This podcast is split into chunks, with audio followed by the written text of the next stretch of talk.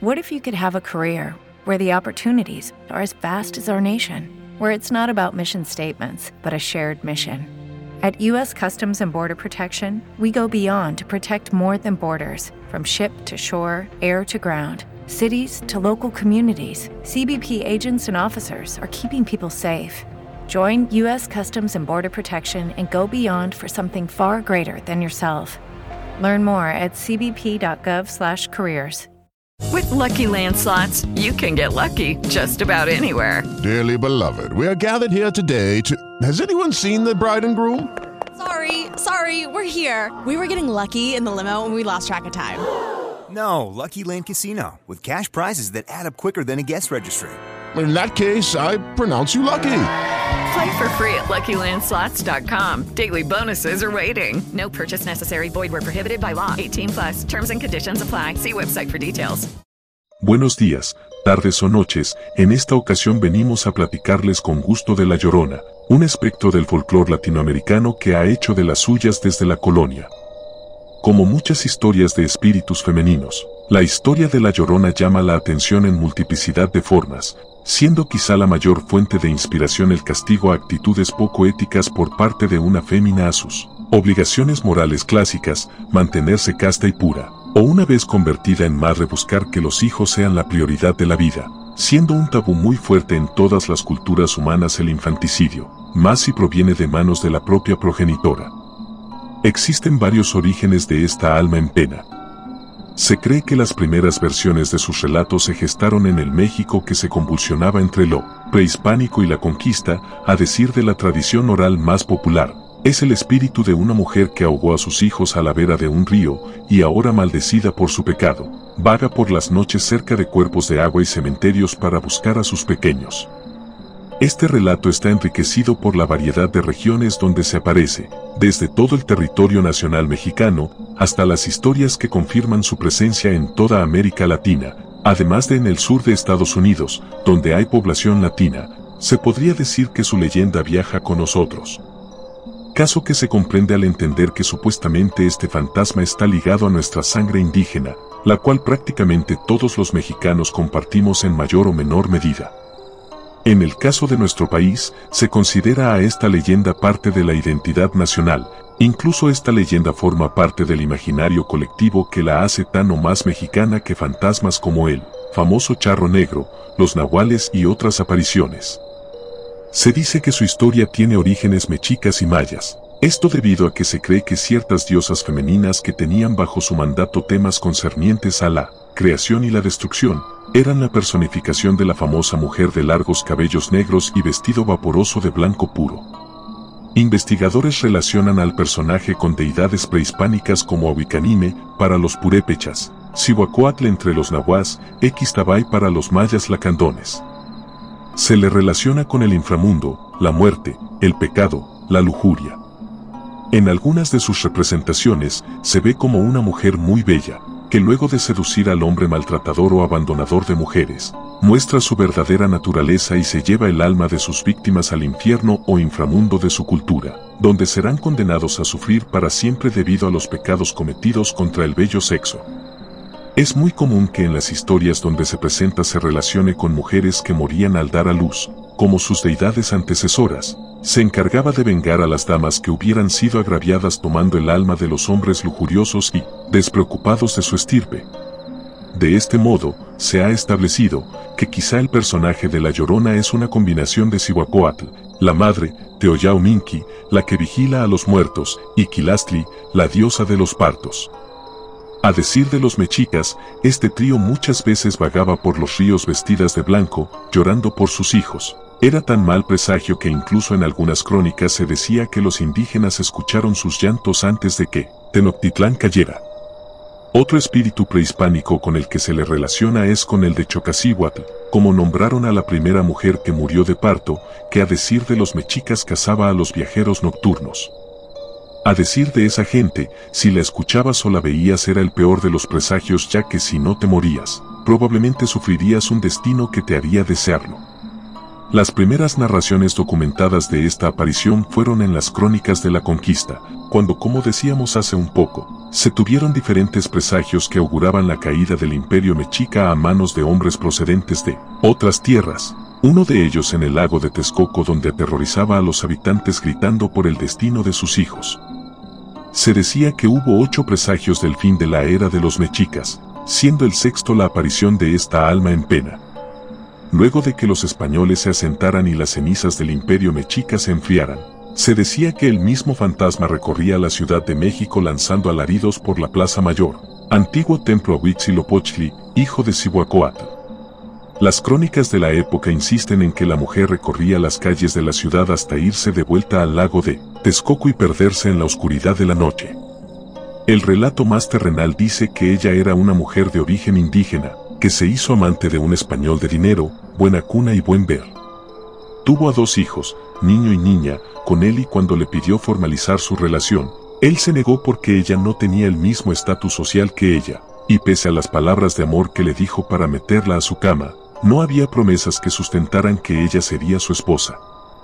De hecho, añadió agravio a la ofensa al decirle que incluso ya estaba por casarse con otra mujer más adecuada para su alcurnia y que ella era tan baja, que no tenía las capacidades para criar a su sangre, de forma que él se llevaría a los hijos de ambos para criarlos como si fueran de pura estirpe española. Sobra decir que este hecho enloquecería a cualquier mujer, pero la fémina llevó sus pasos más allá. Dicho esto, ella enloqueció de ira y tristeza, fue por sus hijos en la noche para despertarlos de sus camas tibias, en sus ropas escondía un puñal. Les dijo que saldrían de paseo, y los pequeños contentos accedieron a la petición de su madre. Es fácil imaginar el contento de los niños al dirigirse al río cercano a su casa con promesas de juegos, golosinas y tantas cosas como se le ocurrió a esa madre desafortunada. Una vez ahí los apuñaló hasta matarlos. Otras versiones dicen que le sumergió la cabeza bajo el agua hasta que dejaron de moverse, algunas más que hizo ambas cosas para asegurarse de que estuvieran realmente muertos. Arrojó los cuerpos al río y cuando la culpabilidad la invadió al darse cuenta de lo que había hecho, no se sabe si se apuñaló a sí misma o se tiró al mismo río, pero ya nada se supo de ella o su cuerpo. Se dice que sus dioses, al haber cometido tan grave pecado contra su propia carne y sangre, la maldijeron para que vagara por siempre, buscando las almas o los restos de sus pequeños. Pero como bien sabemos, cuando el agua se lleva a alguien, por lo regular no se vuelven a encontrar los cadáveres. En otras latitudes, como Costa Rica y Panamá, existen espíritus con cuerpo de mujer y cuerpo de ave que lanzan gritos muy similares a los de la llorona cuando hay pequeños que van a morir.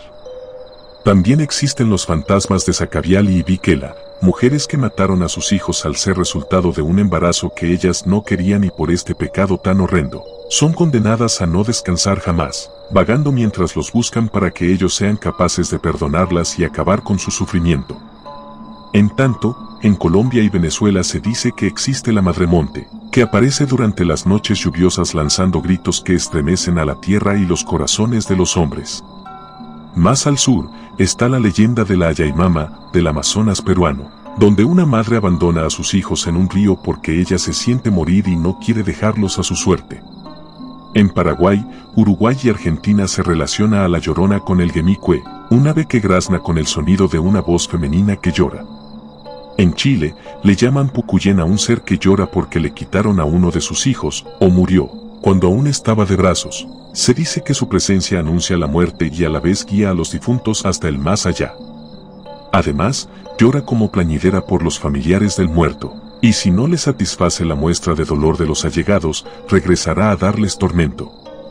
Incluso, al pasar de los años, en México se relacionó este mito con el supuesto espíritu de la Malinche, mujer que por mucho tiempo se consideró traidora a su raza debido a que actuó como traductora para los españoles, durante la conquista de la Nueva España.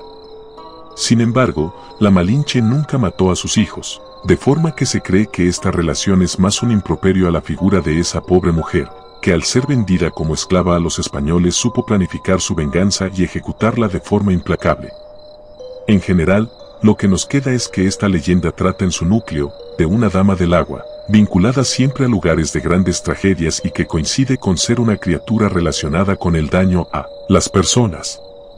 Se hace hincapié en que es de etnia indígena, quizá por lo tumultuoso de la conquista española y de alguna manera como una especie de explicación a las numerosas tragedias que se vivieron en ese momento por el choque de culturas. Quizá su relación con el agua responde a la creencia eterna de que los cúmulos del vital líquido son centros de poder espiritual, portales naturales de los que salen y entran los espíritus descarnados. De ahí la costumbre en numerosas culturas de celebrar funerales en el agua, mandar las ofrendas en este mismo líquido o volcar festividades enteras en honor a las lagunas, ríos y mares. Otro tema común es la traición, sea a su pueblo por involucrarse con hombres de otras razas, al creerles que las amaban y que luego las dejaron con hijos mestizos, cometer infidelidades y quedar embarazadas, ser abandonada o verse vulnerable e incapaz de criar a sus hijos. De cualquier manera, parece que el mayor daño viene para su rol de madre. En casi todas las versiones se prefiere acabar con los propios hijos a dejarlos a su suerte, que se los quiten o que sean fruto del abandono. En algunas variaciones del relato, la muerte de los niños es accidental, mientras la mujer lava, los niños caen al río y ella no los puede rescatar. La madre padece una enfermedad mental que la enloquece y los ahoga de forma no intencionada mientras los baña. Hay algunos donde la mujer mata a sus hijos inmediatamente después del parto. De cualquier modo, otra acotación común de la leyenda es la existencia de un hecho violento que detona la maldición, cuya cura es desconocida para el alma en pena, pero éste intuye que tiene que ver con recuperar a sus hijos y resarcir el daño ocasionado, incluso si se emprende la tarea con poquísimas posibilidades de éxito. Es de Guanajuato el dicho que indica que si escuchas al fantasma llorar a lo lejos significa que está muy cerca de ti, y de forma contraria es que va pasando a la distancia. Se dice que, en Apaseo el Alto, poblado de ese estado, la aparición salía a la calle del diezmo, gritaba su consabida proclama y, aunque el alma no parecía avanzar mucho, el grito se iba alejando o acercando de a poco, los atrevidos que quisieron ver el rostro de la mujer, quedaron locos o murieron en el lugar en circunstancias misteriosas.